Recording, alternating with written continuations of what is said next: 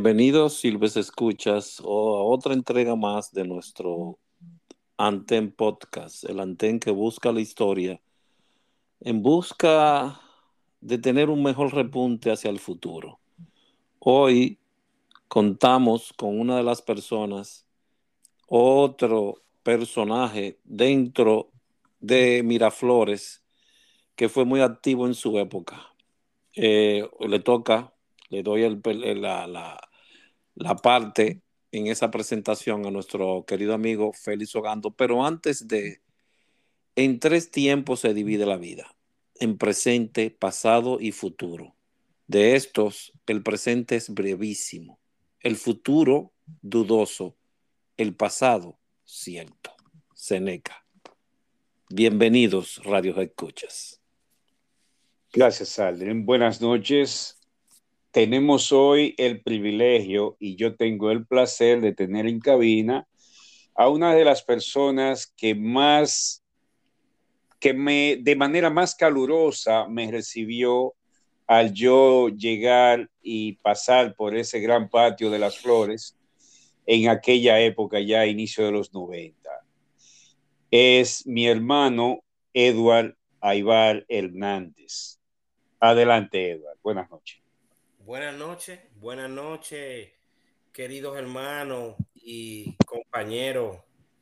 Eh, Cruz Rojita, mi estimado Aldrin Santiago, mi querido Gando. Buenas noches, ¿cómo están ustedes? Pasándola, pasándola. Para empezar, de tenerte en cabina, hermano. Diga lo que sí. Para empezar este libro, en la primera página, ¿de dónde, dónde nace, dónde se cría Eduardo Aibar?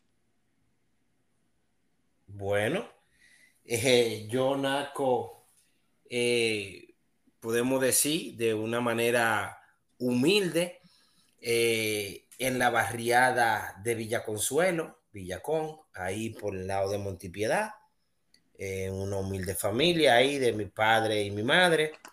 Y ahí nacimos, nos criamos y emprendimos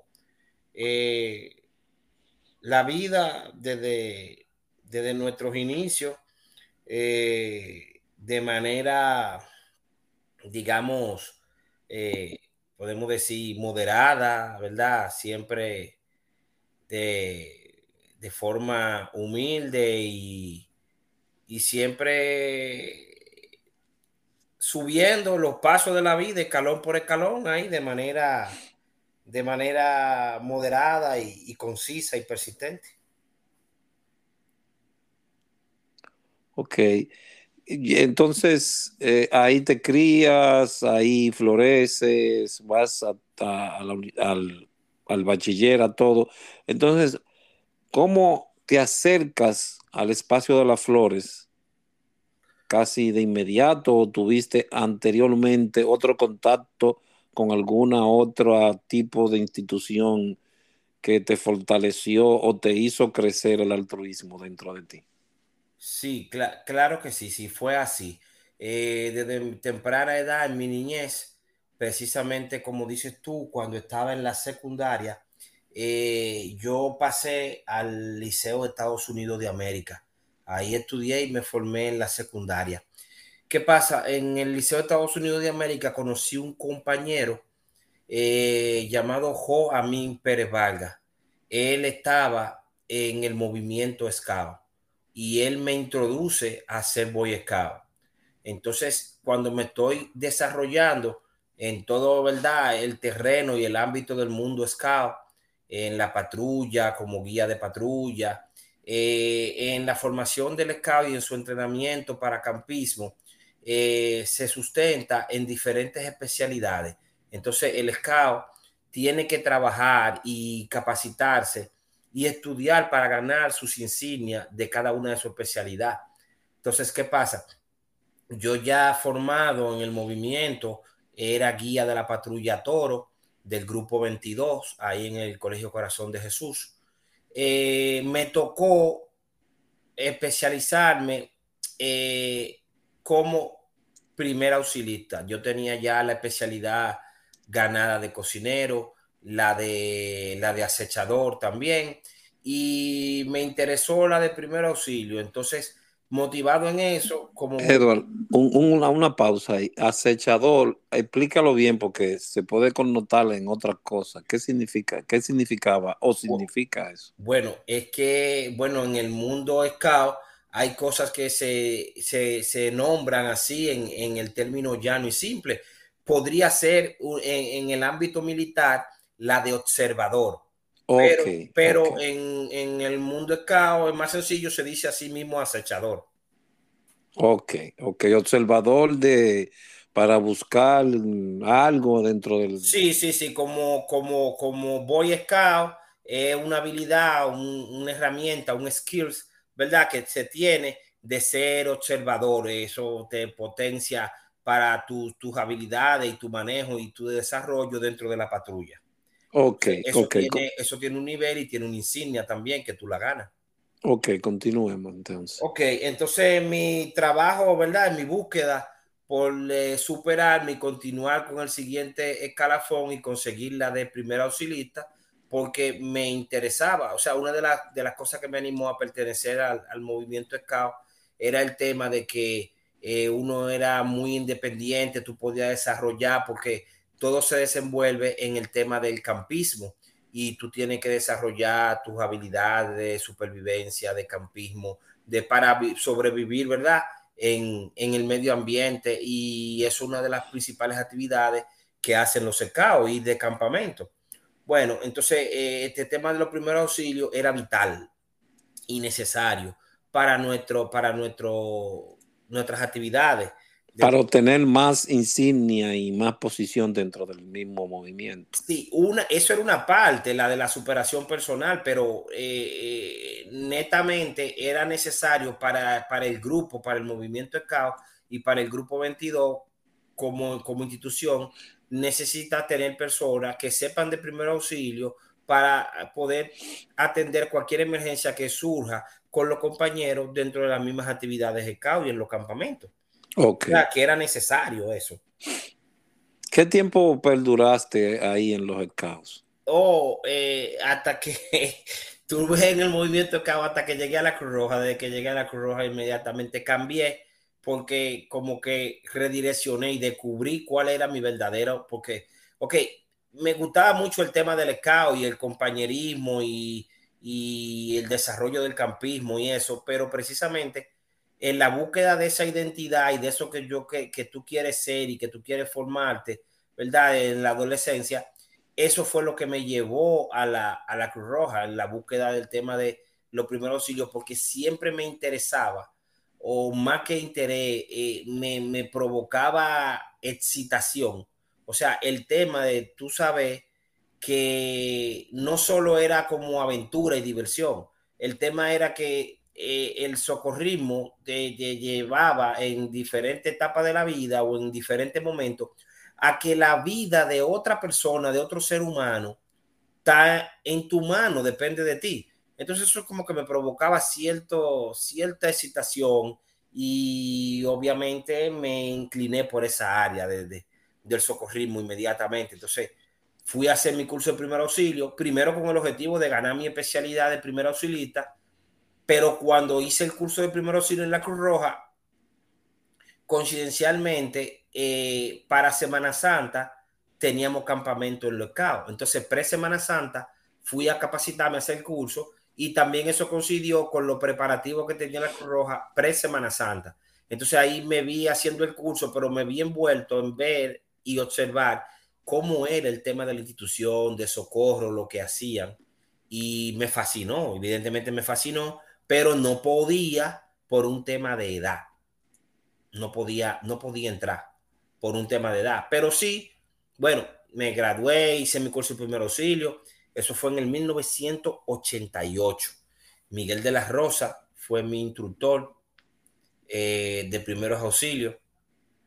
Y bueno, pasé mi curso y me fui de campamento con Lecao, pero se me quedó ahí la espinita entonces, eso hizo que inmediatamente, eh, ya el próximo año, para el 1989, eh, ya yo tenía las inquietudes, busqué la forma de volver a la Cruz Roja, volví, vi que había un departamento que sí trabajaba con los jóvenes, eh, que era el departamento de juventud.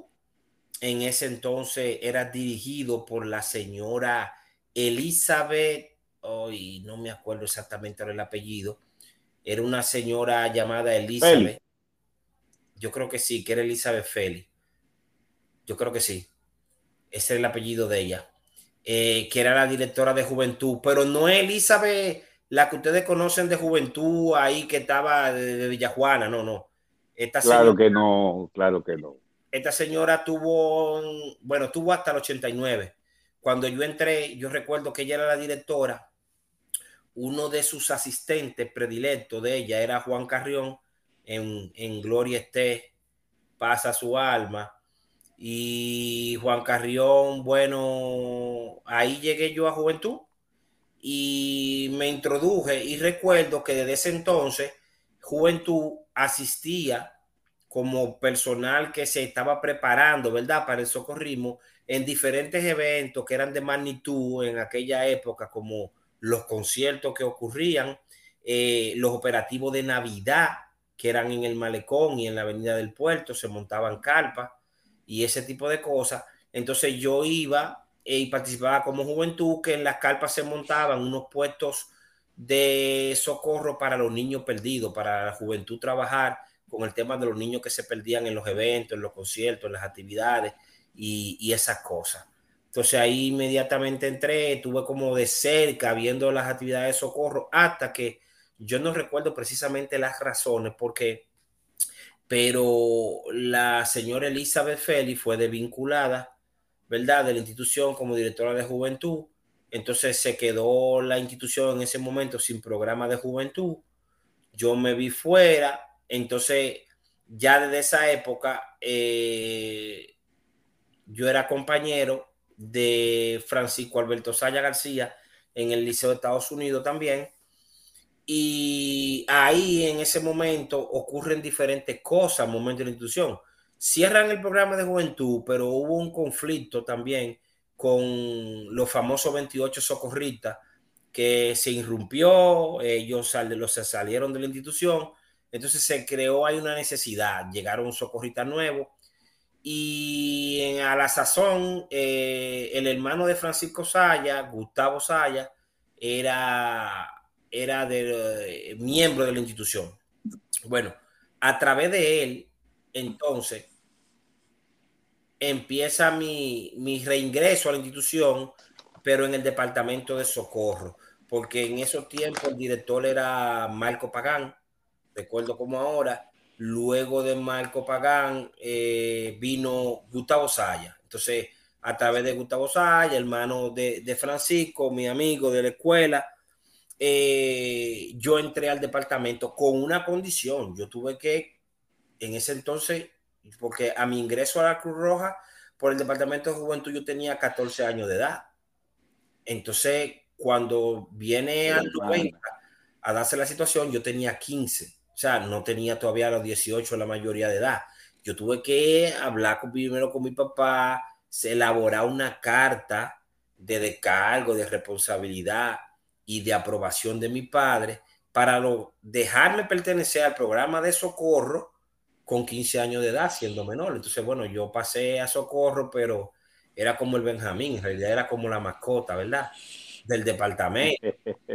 Eh, aunque yo tenía ciertos, podríamos decir, talento y, y, un poquito de nivel de inteligencia que me permitía eh, capacitarme rápidamente, pero aún así no tenía como la aprobación total de los jefes para yo participar en las actividades, aunque estaba graduado y certificado de diferentes cursos, pero era como monitoreado y supervisado, no se me permitía eh, pasar de todo. Yo recuerdo que cuando ocurrían huelgas, para esos años, en los tiempos de los gobiernos del doctor Joaquín Balaguer, ocurría muchísima huelga, entonces a nosotros se nos acuartelaba y yo participaba en los acuartelamientos y a veces pasaban el acuartelamiento de varios días y, si yo salía a una emergencia era mucho.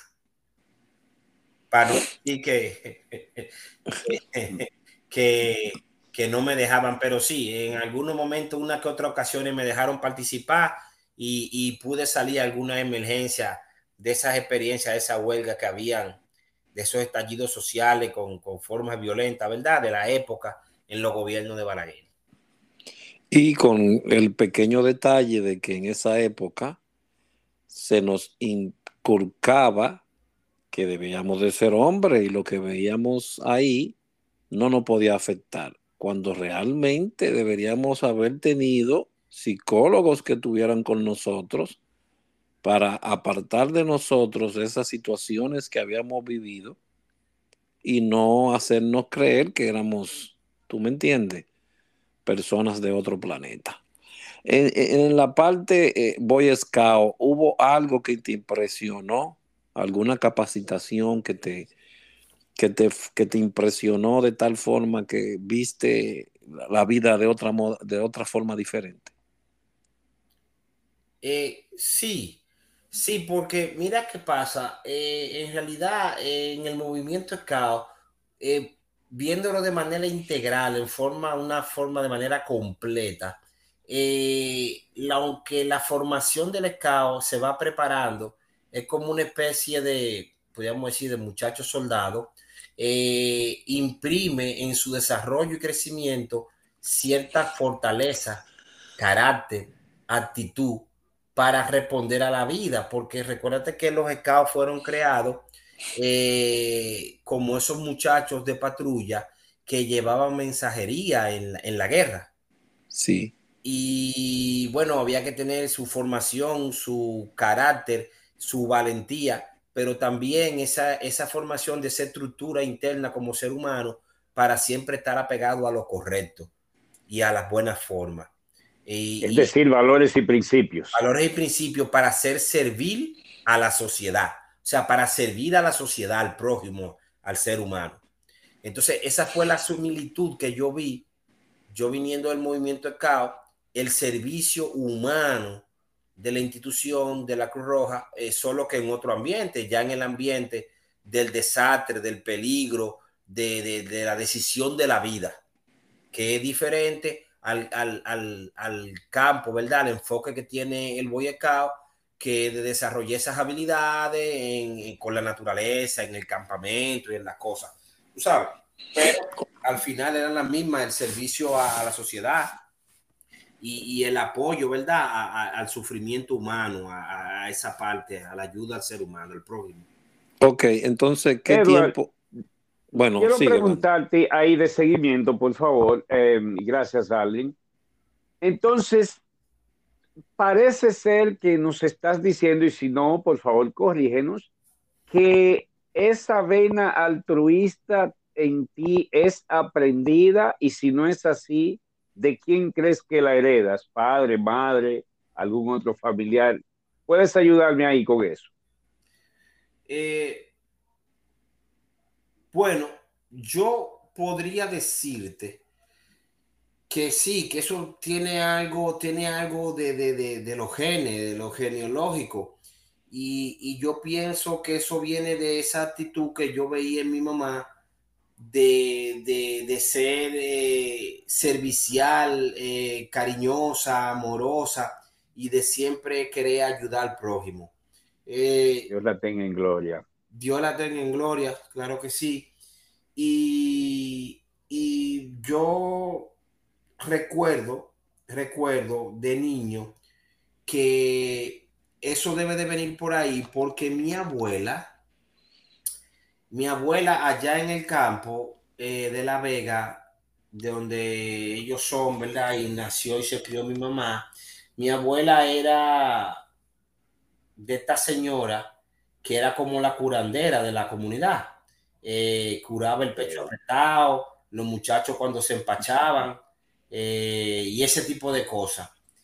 Y, y, parece que de por ahí fue que vino eso, porque mi abuela, después cuando yo iba allá al campo, eh, me decía siempre, el, cuando ella se enteró de lo que yo estaba y en la cosa del movimiento de y, y en lo de los primeros auxilios, ella me decía el socorrita y ella se, se cambió la forma de llamarme de mi nombre y se dirigía a mí siempre diciéndome el socorrita. Ella me decía así. Entonces, puede ser que eso venga de ahí, que eso haya de lo que haya como motivado, ¿verdad? Detonado esa actitud. Y después, digamos que yo puedo decir que hubo una, una actitud, un motus propio por, por siempre el interés y el deseo de, de, de, hurgar y de investigar y de estar vinculado a esa área. Eh, pienso que así fue que se desarrolló eso, esa parte en mí. ¿Qué tiempo duras? ¿Qué tiempo duras en el departamento de juventud? Eh, como un año, como un año. Eh, bueno, yo creo que a la señora Elizabeth salió del departamento antes de yo cumplir el año. Entonces, ahí fue que me vi como que otra vez iniciando, porque bueno, ya no está el departamento. Entonces, ¿cómo yo me quedo en la institución? Como yo, o sea, tuve un tiempo que no asistía porque no había programa donde ir, hasta que, bueno, surgió ahí esa oportunidad, el estar vinculado y relacionado con Francisco, Francisco siendo hermano de Gustavo. Entonces, ahí, Gustavo... Eh, me relacioné con él, yo estudiando computador, estudiando cómputo en Centro, y entonces me relacioné con él y él vino ahí la oportunidad de, mediante esa carta que le hice firmar a mi papá, eh, él me dejó entrar al departamento de socorro eh, como el Benjamín del equipo, ¿verdad? Con esa salvedad.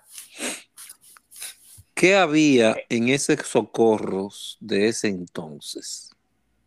En vámonos por primero en capacitación, que, como diríamos, en estructura, ¿qué había? O eh, estaba la dirección de socorro, la jefatura de operaciones y la Escuela Nacional de Socorro. Esa era la estructura del departamento. ¿Quién estaba en la Escuela Nacional de Socorros en esa época? Alejandro Valverde puede estar. Ok. Y en Socorro estaba Gustavo Saya. Eh, sí, exactamente. Cuando yo entré, eh, estaba Gustavo Saya, el director. ¿Y cuáles fueron las primeras capacitaciones que tomaste ahí? Eh, obvio, y, nuevamente hacer el curso de primer auxilio Después de primeros auxilios eh, vinieran, venían los cursos eh, de rescate que se dieron. Pero eh, primeramente, después de haber hecho el curso de primer auxilio, inmediatamente las primeras capacitaciones que yo tomé allá fueron en el área social.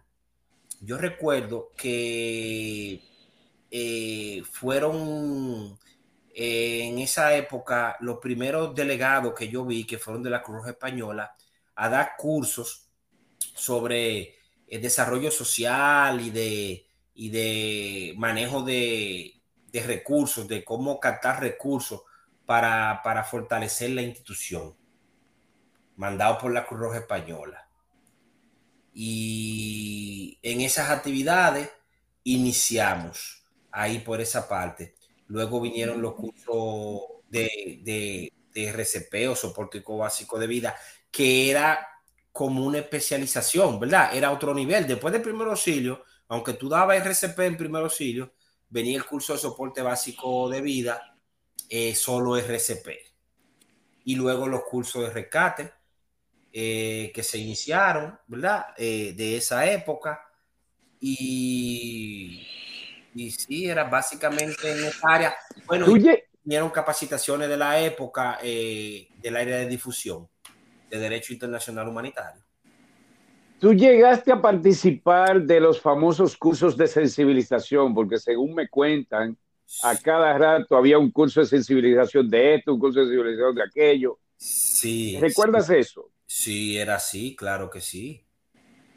Eh, e incluso eh, hubieron un par de cursos de sensibilización que fueron en la defensa civil, que yo me recuerdo que participábamos eh, porque inmediatamente yo entré a la Cruz Roja, eh, conocí ahí de la defensa civil y estaba ahí en la, en la Delgado, estaba el local en la calle Doctor Delgado, era Eugenio Cabral, el director en ese entonces de la defensa civil, y entonces estaban todos esos muchachos, eh, Daniel Bautista, Guaroa, el otro muchacho, Atahualpa David estaba en la defensa civil, yo me acuerdo que el primer curso que yo fui de eso de sensibilización fue con Atahualpa que lo preparó y fuimos a Ocoa, eh, perdón, a Constanza, a Constanza ahí. Pero, ¿de qué trataba el curso de sensibilización? ¿En qué, en qué te sensibilizaba? Bueno, eran de capacitación? era de sensibilización para respuesta en caso de emergencias. Ok. ¿E-, ¿Existía algún manual? ¿Se daba alguna, algún papiro o algo? No, no, no, no, no, no, no. De eso no habían. Aunque para esa época sí existían algunos manuales, pero con cosas básicas, eh, con alguna figura básica y alguna teoría y cosas eh, que ellos buscaban de esos folletos y que ellos recopilaban y se fotocopiaban y los reproducían como manual del curso, pero en realidad la mayoría de esos cursos eh, el manual era, eh, podríamos decir, como la práctica de campo, el trabajo de campo en el evento que se hacía. Ok, entonces para continuar como Jack el Destripador, porque vaya, entraste a temprana edad, estamos ahora en socorros, ah, porque ah, tienes... Pero, espérate, espérate, que tienes, tienes otras historias que contar, pero sigamos con socorros. Sí, dime, dime. Discúlpame, Aldrin, para, para que terminen, terminar ahí mejor la idea eh, de una manera un poco más gráfica. Esos, esos cursos le denominaban de sensibilización porque era para prepararte para sensibilización en caso de desastre, ¿verdad? O catástrofe, ese tipo de emergencia. Y yo recuerdo que esos cursos tenían ciertos eh, módulos prácticos donde te daban eh, prácticas y ejercicio de, claustrofobia y ese tipo de temas, porque era para sensibilizarte eh, de, de tú estar en una situación muy calamitosa, extrema. yo recuerdo que una de las prácticas de esa de nosotros fue, por ejemplo, la de claustrofobia, donde nos vendaron los ojos y nos llevaban en cadena con, con, los diferentes miembros de tu equipo y nos pasaban por muchas zonas eh, pantanosas y que tú no veías dónde estaba y después que terminamos el curso que vimos dónde estábamos eh, fue por un vertedero, por un basurero que nos pasaron donde iban, donde estaban todos los excrementos de, la, de los animales, por ahí, toda la cosa y un sinnúmero de situaciones que te hacían vivir que eran de situación extrema para que tú aprendieras cómo responder y cómo comportarte y accionar de manera correcta ante la emergencia que se estaba presentando. Ok. ¿Llegaste a, a alguna... Sí, o, o, esa era la, la, la, teoría o la metodología de la época que tenían los instructores, ¿verdad? Se supone que esa era de, de era, era de, último modelo, ¿verdad? Era el, último guay de la moda. la moda, exactamente. ¿Llegaste a ostentar alguna titulación en ese entonces como instructor, como director, como encargado? ¿Qué? Oh, sí, claro. Yo recuerdo que eh, una de las dificultades, ¿verdad?, que yo tenía eh, para seguir el crecimiento dentro de, la institución era, eh, no era la, capacidad, porque ante todos me, atribuían que tenía mucha inteligencia y muchas habilidades para los conocimientos, ¿verdad? Los estudios, pero mi poca edad, mi corta edad, eh, hacía que me discriminaran para ser tomado en cuenta para muchas cosas. eso era no sé, como la excusa de, ese momento. Eh, ok, muy inteligente, muy preparado, muy, pero muy niño todavía y no tenía todavía la mayoría de edad. Pero sí, eh, yo recuerdo que en el 1992, ya después de yo haber dado mucha agua bebé, porque yo duré como un proceso de dos a tres años bueno, no, mentira, como dos, así, como dos años y algo, siendo monitor de primer auxilio y dando pila de clase en curso de primer auxilio para que eh, fui monitor de, de Canela, de Máximo W Canela, que era instructor en ese tiempo y también en esos días que fue director de socorro también.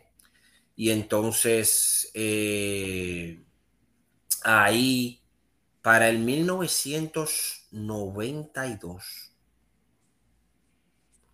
eh, el señor Alejandro Valverde estar, graduó como, que como que esa fue la primera vez que él hizo como una camada, como una promoción de instructores de primer auxilio, en la cual eh, nos graduó a Francisco Alberto Saya García, Alejandro Amado Báez, Ramón Reyes, María Virginia Riva y un servidor. Fuimos esos seis. Sí, fueron, nos graduamos seis de instructores de primer que eso como que nunca había ocurrido allá en la historia de la Cruz Roja, nunca, nunca había ocurrido eso así, pero Valverde por fin no graduó ahí de primer auxilio y de instructor eh, bueno, y de ahí para adelante emprendimos, ¿verdad? Una carrera eh, que podríamos decir en la institución dentro del socorrismo, que era, ¿cómo llamarla? Porque tú sabes que en ese tiempo, se, o, tú como socorrista te inclinaba mucho por el tema de ser socorrista por el rescate o te inclinaba por el tema de los primeros auxilios y la emergencia médica.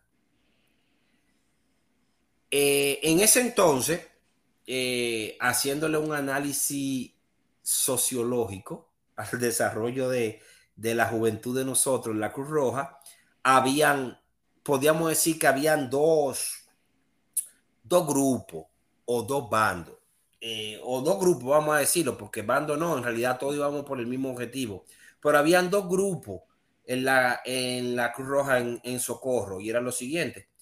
Los que iban más afín al rescate, al socorrismo y al montañismo, que se denominaban en su entonces lo táctico.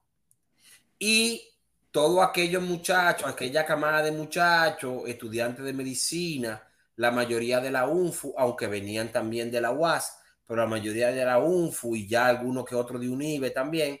Entonces, esos se iban por el lado más de la emergencia médica y estaban más por el lado de la academia allá con Valverde y entonces eso lo denominaban lo suave.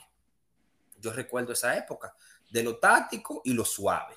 Entonces se podría decir que ese es el antecedente de los Popi y Guagua ahora. Exactamente, podríamos decir que Popi y guau, Entonces, habían, eh, habían algunos, como yo, que por, eh, por la condición o la estructura socioeconómica, éramos de los tácticos y estábamos en ese grupo, pero también nos desarrollamos en la parte de lo suave con el estudio y el área de la emergencia médica también.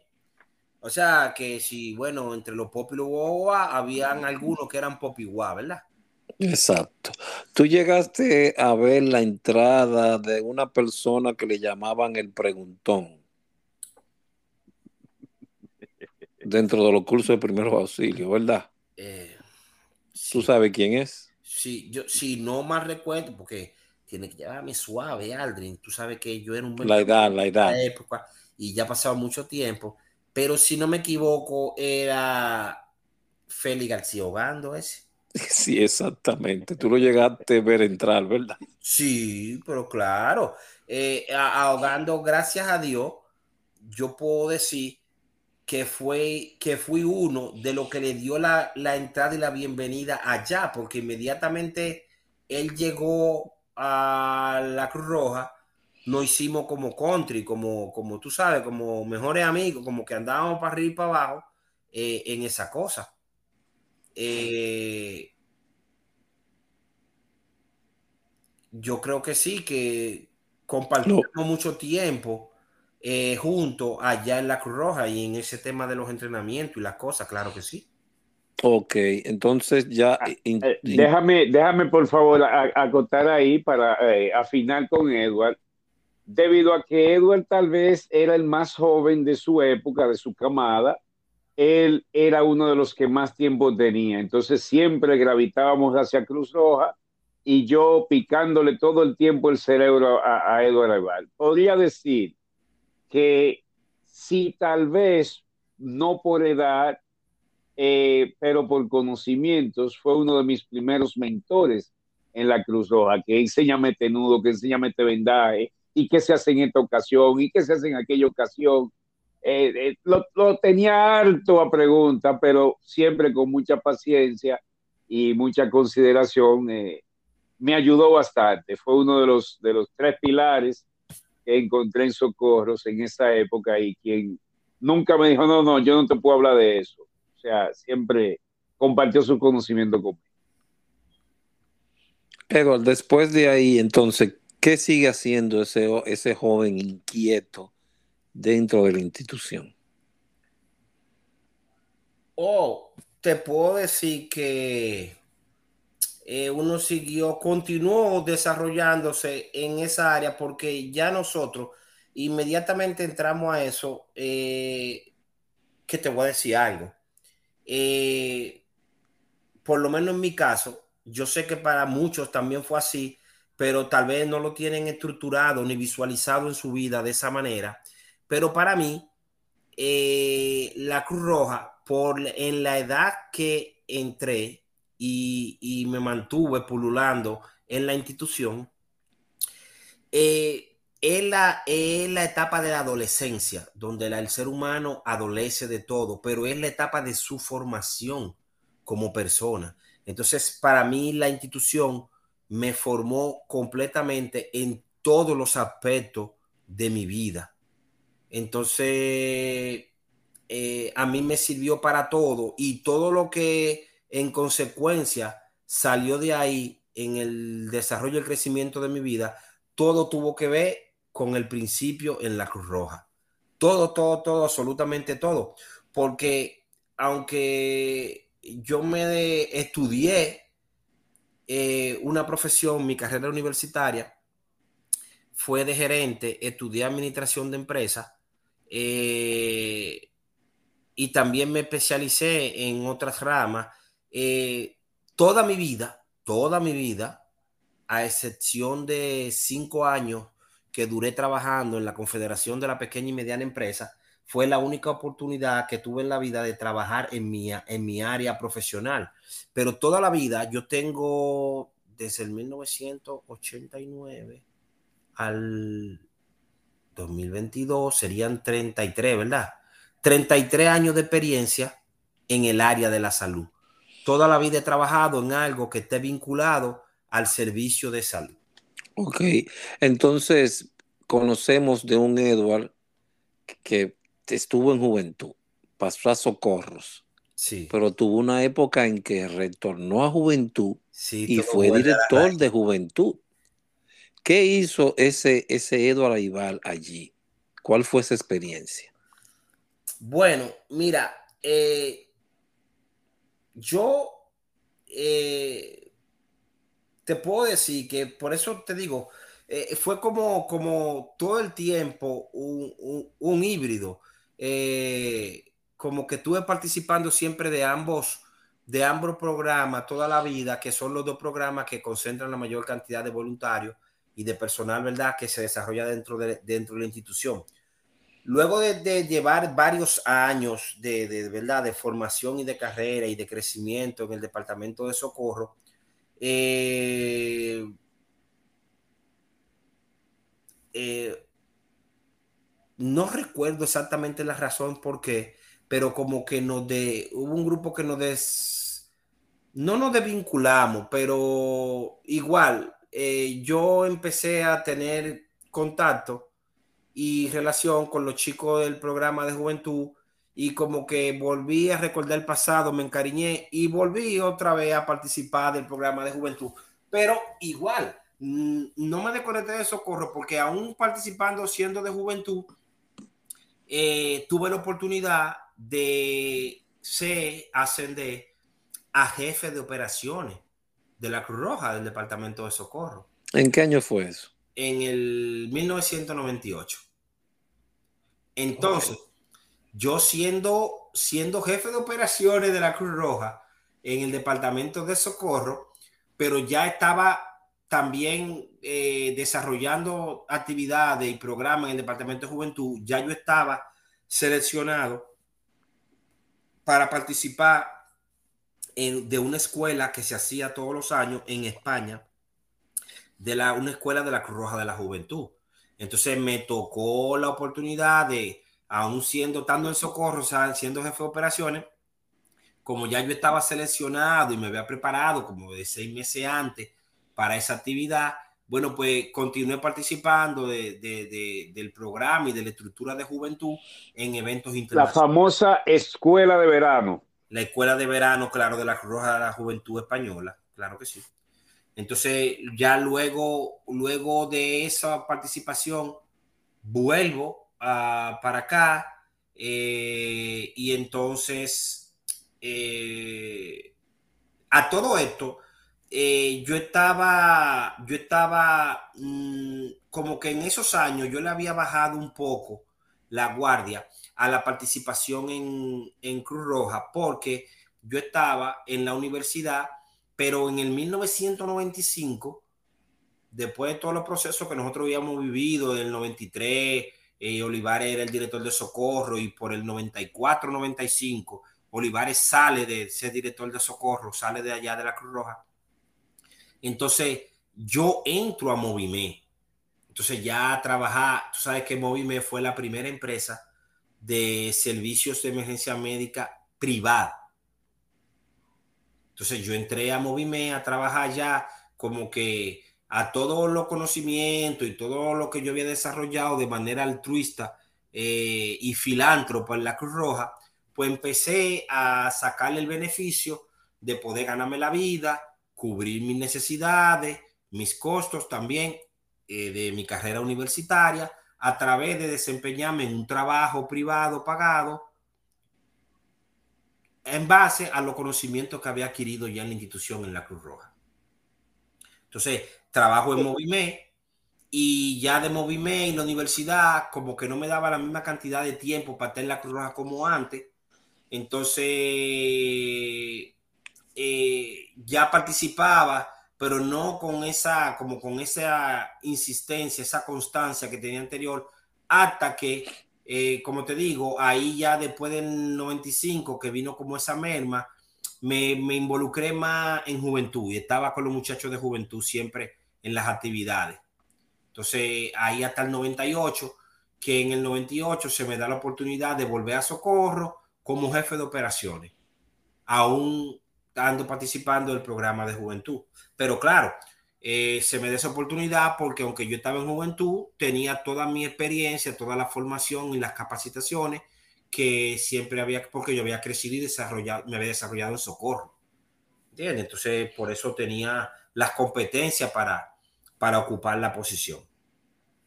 Ok, ¿qué tiempo dura como encargado de es una de esas raras especies de socorristas o cruzrojistas quienes empiezan en el extremo, en un extremo y van hacia adelante, no hacia atrás, sino hacia otra área. Eh, me explico, Edward empieza en juventud, pasa socorros, pasa el tiempo, se hace jefe, lo hacen jefe de operaciones, trabaja un tiempo en la dirección general, luego dirige el, el departamento también del cual salió, que fue juventud, y entre, entre todo eso también estaba malavariando con su carrera, familia y como ya lo citó en, en su momento, fue uno de los primeros, eh, hoy le dicen paramédicos, pero uno de los, de los primeros personal de, de, ambulancia de un sistema totalmente privado. Eh, eh, ¿Te ayudó esta experiencia al final en, en tu vida personal, profesional? ¿O crees que fue solamente un, un tiempo para búsqueda de adrenalina? Eh, eh, no, no, no, pero no, todo lo contrario, me ayudó en todo, eh, sobre todo en el área profesional. ¿Por qué? Porque aunque yo estaba trabajando, ¿verdad? En el área de la medicina prehospitalaria, pero como, como mi trabajo formal y pagado era lo que me daba el sustento económico para mi vida y para mi carrera universitaria, que luego me iba a poder desarrollar como profesional.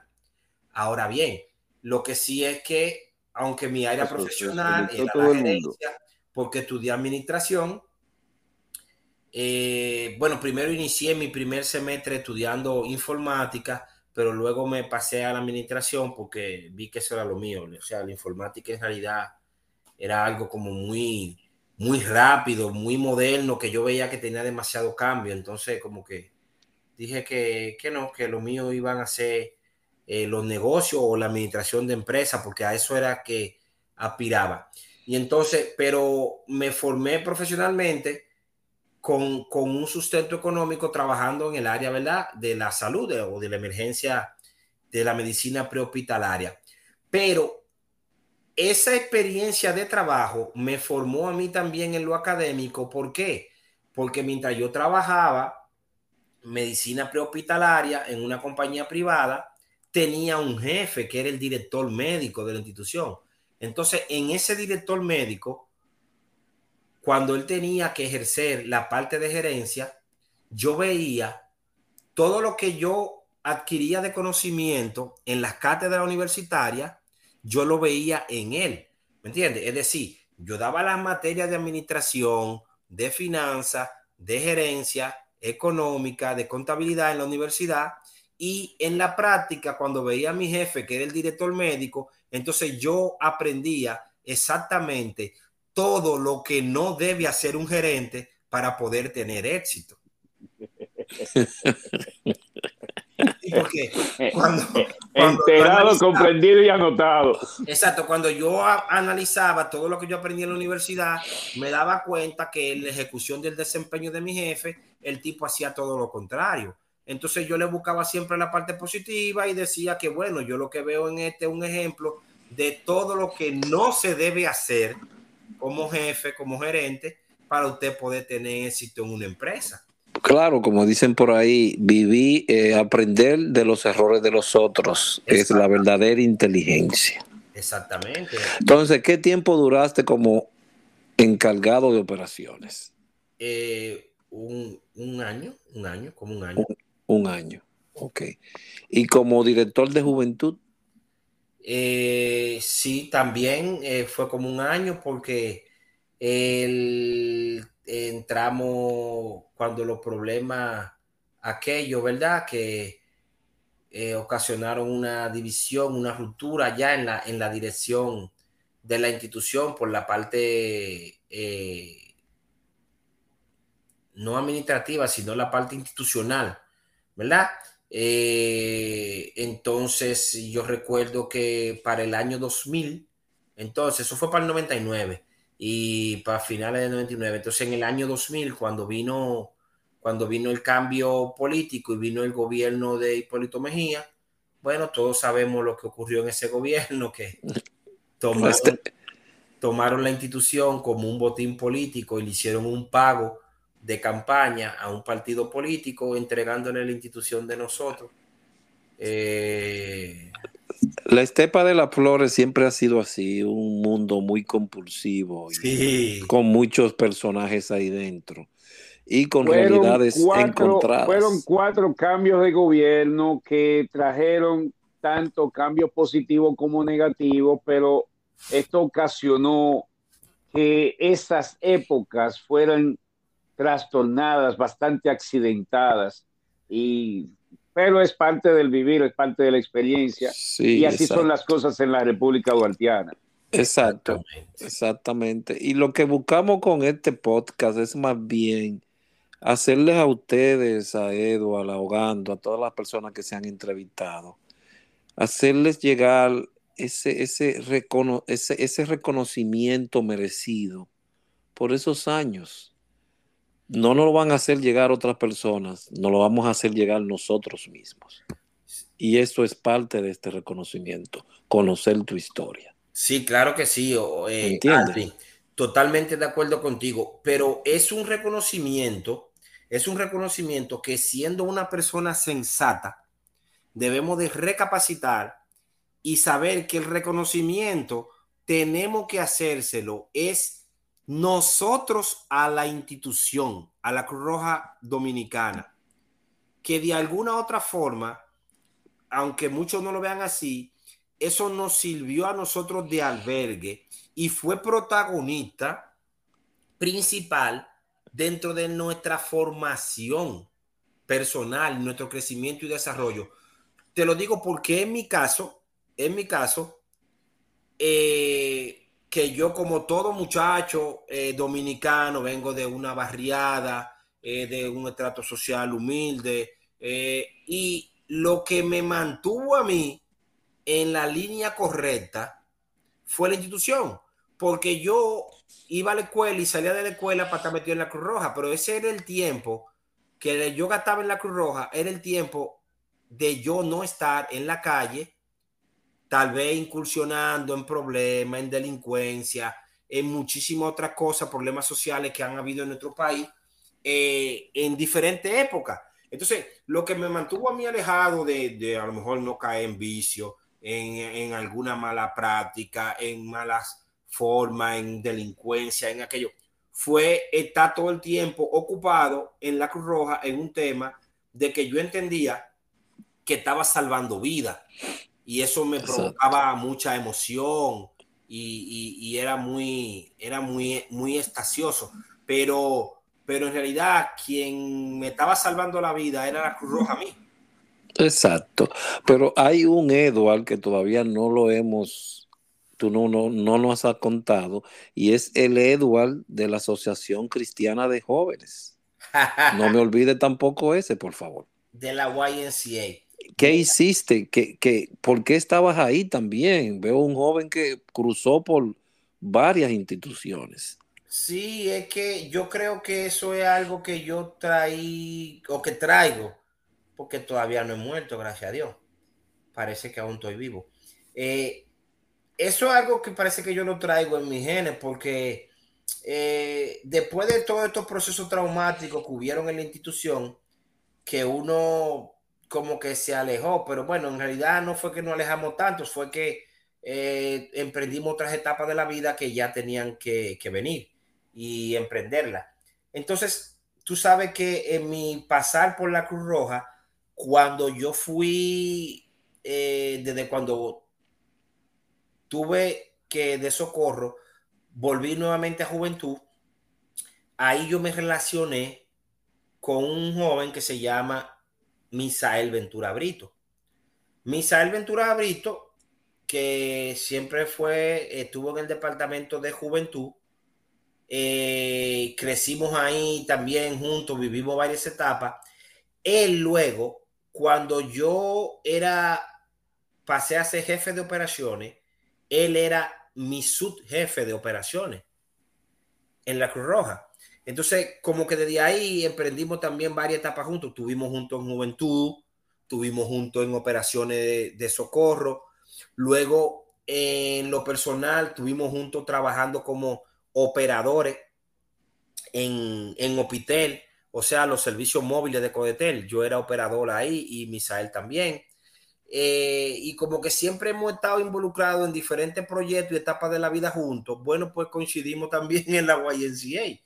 Eh, llegué ahí tal vez buscando un espacio de que me sentía ocioso. Eh, no estaba yendo a la Cruz Roja, no tenía donde aportar mi conocimiento, mi trabajo, y vi esa institución eh, que Misael estaba en ese entonces. Bueno, yo después de haberme separado de, los muchachos un tiempo, coincidí aquí en la ciudad de Nueva York con Misael. Entonces ahí Misael estaba en Nueva York en una temporada trabajando con la YNCA. Ahí lo conocí, oh, conocí esa institución. Y entonces a mi llegada otra vez a Santo Domingo y Misael está allá en Santo Domingo con la YNCA, pues me involucré con él y entré a ese, a ese mundo también de la, de la institución. Ahí, como por supuesto, ya era algo innato en mí, entré al grupo, inmediatamente ocupé la posición de líder, de líder fui el presidente y el dirigente, ¿verdad? Del cuerpo de líderes George Washington de, de, la institución de la YNCA. Y como presidente del cuerpo de líderes, bueno, pues me tocó representar a la República Dominicana en el Concilio Mundial de la YNCA que lo hicieron en, en Durban, Johannesburgo, eso es Sudáfrica, para los años del 2006. Ok. Dentro de la, de la, de la estación de las flores, como yo le digo, eh, ¿hubo alguna capacitación que te sensibilizó más que otras? Y si hubo alguna persona que te influyó, que fue tu guía en esos momentos tan joven allí, ¿cuál, cuál fue esa persona y cuál fue esa capacitación? Mira, y la capacitación que más eh, influyó en mí, yo te lo puedo decir, por el nivel, fue por el nivel de competitividad y la competencia sana en el aprendizaje que producía Valverde y que Valverde no involucraba en las capacitaciones. Eh, fue ese curso de primer auxilio avanzado PAA que Valverde nos dio. Y desde ese entonces, yo recuerdo que nosotros, o por lo menos en mi caso, buscábamos los servicios, oye bien, buscábamos participar de los servicios que tuvieran dieta, que tuvieran buena dieta y que la pagaran adelante, como los servicios de la cumbre, ¿te acuerdas de la carrera de la cumbre? Para con ese dinerito pagar los cursos y capacitarnos. Entonces eso me formó a mí, esa competencia me hizo formar, ¿me entiendes? Y, dedicarme y preocuparme mucho por, por, la, por los estudios, por la capacitación, por el entrenamiento, sobre todo en el área de emergencia médica. Que te puedo decir que de todas las personas con las que yo me relacioné, en la Cruz Roja, en mi crecimiento y mi desarrollo, sin tener tanto contacto directo, pero fue la que más influyó, te puedo decir, pero era por el liderazgo que él ejercía, fue Alejandro Valverde Podestá. ¿Por qué? Porque esa competencia que él formaba y que hacía era lo que la preocupación de él porque uno se preparara y porque uno se capacitara. Tú sabes, eh, en un principio era por mantener el orgullo de la Cruz Roja. Eh, tal vez ya había pasado, tal vez tú no viviste esa época, pero finales de los 80 y principios de los 90, había una época en la ciudad de Santo Domingo donde cuando se presentaban las emergencias y la oportunidad de, dar socorro y de, de, ayudar a la persona involucrada en una situación calamitosa o una situación de emergencia, cuando las instituciones llegaban a dar el socorro,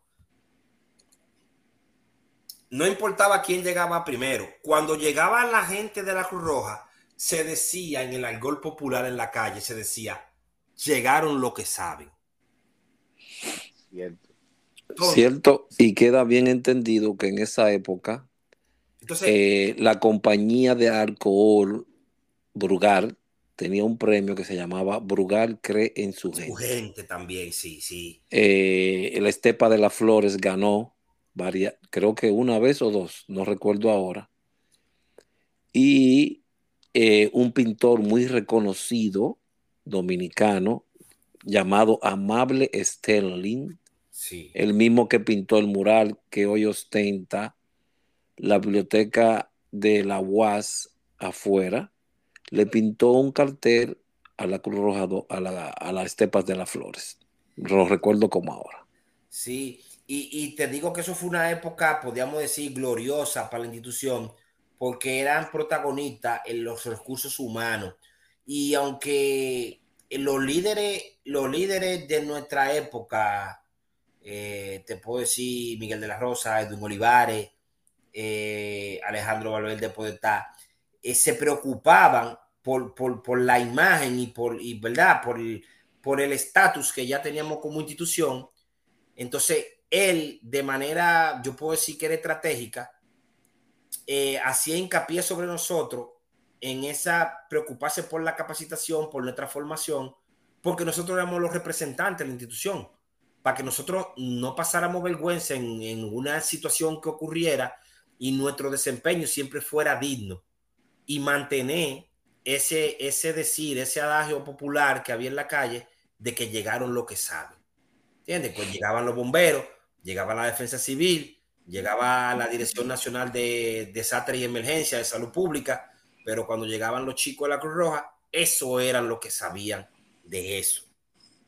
Entonces, en, esa, en esa lucha de Valverde de mantener ese prestigio, eh, hacía un trabajo de liderazgo que eh, impactó directamente en mí, impactó mucho y de ahí, de ahí vino, o sea, mi, insistencia y mi consistencia hasta para lo personal, para desarrollar y terminar mi carrera universitaria, eh, luego especializarme, hacer maestría.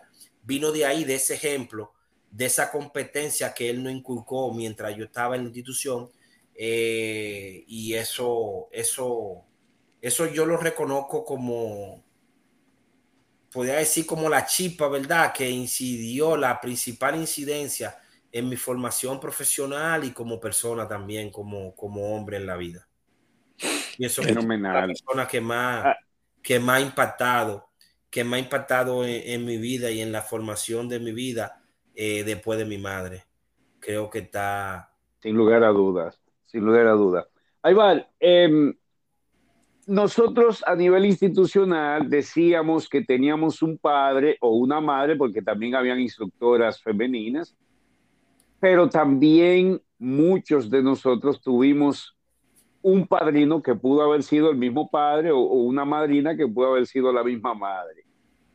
En tu caso, ya habías dicho que tu padre fue Miguel de la Rosa Parra, Miguelito, y padrino, creo adivinar, ¿quién tú crees que pudo haber sido tu padrino dentro de la institución?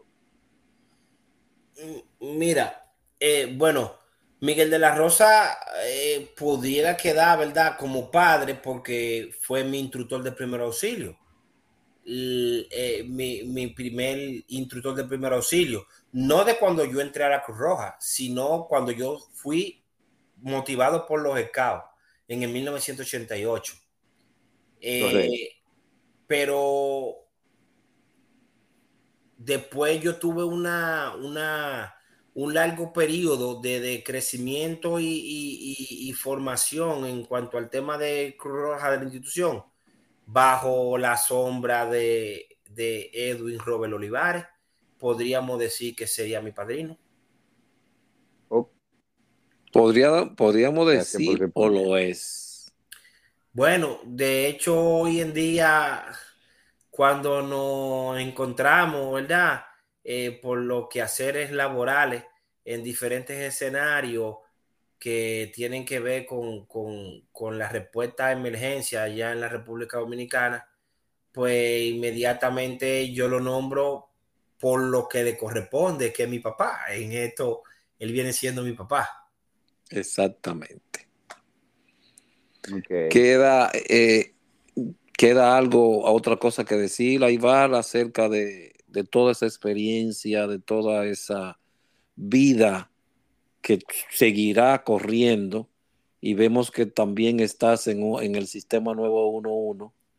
¿Qué haces allí? Bueno, perdón, perdón. Como esa etapa aún no ha sido concluida, yo creo que si responde si no te causa inconveniente, Iván, pero creo que como esa etapa no ha concluido, la podemos dejar ahí en simple, una simple introducción. Exacto. Bueno, sí, porque, eh, ¿qué te digo? Ah, es que aún, exactamente, aún no ha salido de la institución y ha vuelto y ha salido. Eh, mi desarrollo profesional ha continuado involucrado eh, siempre en el trabajo de, de, la respuesta a la emergencia o vinculado al tema del servicio de salud con la medicina prehospitalaria. Eh, siempre he trabajado eh, en esa área y también estuve eh, relacionado un tiempo laborando para para la Organización Panamericana de la Salud con una consultoría que le dimos a ellos en el tema de, de Suma, de LSS Suma, para el manejo de los suministros humanitarios y la instalación del, del software y el programa de bodega que dimos una asesoría para el Ministerio de Salud Pública, instalando las bodegas de respuesta a emergencia. Eso fue para los años del 2010 y el 2011, eh, respondiendo ante la emergencia que tuvo el país de la situación de cólera por, por el brote que hubo en Haití después del terremoto y después del desastre. Entonces eso generó una situación de emergencia aquí en el país de nosotros y tuvimos que emprender ese proyecto por, para el Ministerio de Salud, por la OPS, de instalación de, todo un esquema y un sistema y de bodegas regionales para responder a esa emergencia. Entonces, es que como que toda mi vida he estado vinculado a este tipo de trabajo. O sea, y todavía como que no puedo decir que se cerró la etapa porque aún continúo. O sea, yo estoy ahora actualmente trabajando como supervisor de, a cargo de la sala de, de despacho de emergencia del Sistema Nacional 911. Y, y, bueno, ahí es otra parte donde vuelvo y coincidimos todavía en esta etapa de la vida. Vuelvo a coincidir con mi hermano Misael Ventura, donde en, otra, en otro ámbito volvemos a estar juntos eh, nuevamente. Entonces, sí, ahí estamos trabajando, eh, involucrados en, esta misma área que no nos hemos desprendido aún todavía. Eh, ya desde otro punto de vista, ya yo estoy trabajando en la respuesta a emergencias, pero ya no como, como socorrista, sino ahora eh, dirigiendo, ¿verdad? esos recursos, los recursos humanos, los recursos de equipo y de operaciones que tiene, ¿verdad? Eh, el Estado Dominicano a través del 911 y de las agencias eh, que participan en el sistema para responder a emergencia. Entonces ahora como que es otro el rol de nosotros. Eh, estamos en la parte logística de, dar la asistencia y dar el apoyo, supervisando a los operadores y a los despachadores que están protagonizando y dirigiendo cada una de las emergencias que ocurren a diario eh, en, la República Dominicana. Pero eh, eso, me, eso me da a mí, eh, como me puede dar, lo podemos decir, la pericia, ¿verdad? Y la facilidad de poder tener un enfoque rápido para responder a las diferentes situaciones. ¿Por qué? Porque ya yo tengo la experiencia del campo, del terreno, de haber sido socorrista. Eh, ya cuando se nos presentan a nosotros situaciones eh, muy específicas, ya yo sé cómo trabajar, cómo dirigir al personal que yo tengo allá en la sala de despacho, que ya sea de salud o ya sea policial o ya sea de bombero. Eh, yo tengo facilidad para manejarme en las diferentes áreas y, y, compenetrarme con ella en el trabajo ya por todos los años de experiencia que he tenido ya eh, a través de la institución y todo vuelve, todo va a volver siempre, como dice Aldrin, ¿verdad? Eh, a, la, nave nodriza. Eh, al, Génesis. Exactamente. Porque es algo que, bueno, puede ser por fortuito, por conciencia de la vida, ya llegué a la Cruz Roja y desde ese momento que llegué, ya todo, todo en mi vida, todo en mi vida, eh, ha sido eso el génesis. Todo, incluso todo lo que yo hago ahora en esta etapa de mi vida ya de más madurez, al final tiene, te ha involucrado con, con algo o con alguien de, de, la Cruz Roja. No sé por qué siempre coincide eso. Bien, casi cerrando, Edward. Eh, ¿Te sientes totalmente satisfecho, realizado con toda esa experiencia allí en la, en la, etapa, en la estepa de las flores, como digo, y te atreverías a repetirlo de nuevo. Ay, Dios mío. Es que esa pregunta es muy fuerte.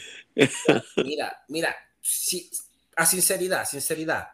Para responderte esa pregunta, tú lo sabes, necesitaríamos como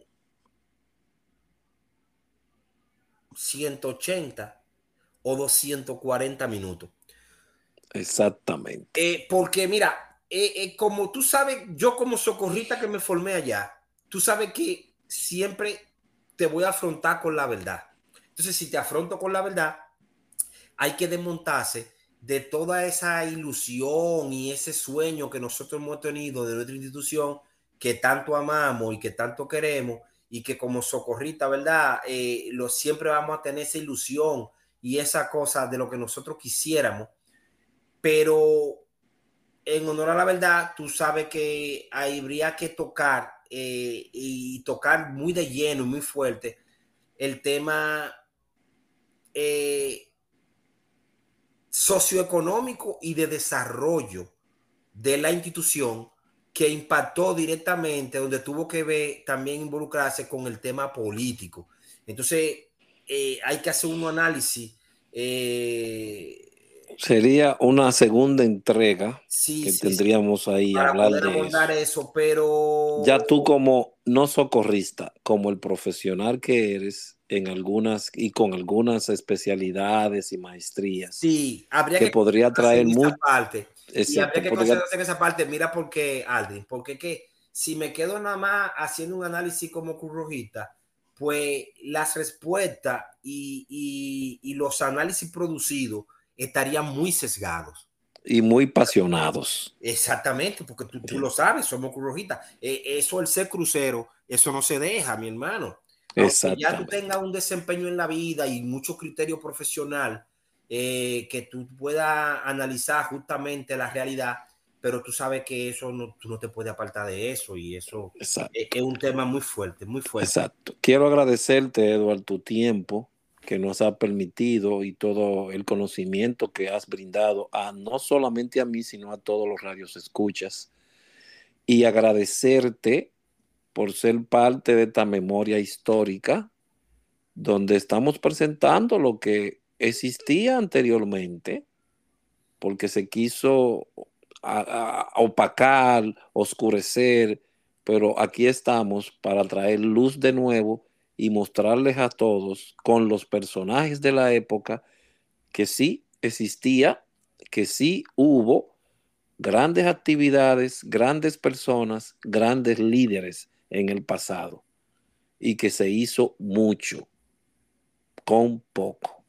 Claro que, sí. Eso es lo que pasa. Totalmente de acuerdo contigo. Y me atrevería a decir que no, no puede, no va a haber, no va a existir nadie quien pueda soslayar ese pasado, que dicho sea de paso, es el pasado que verdaderamente perteneció a los criterios y principios por los cuales se formó la institución.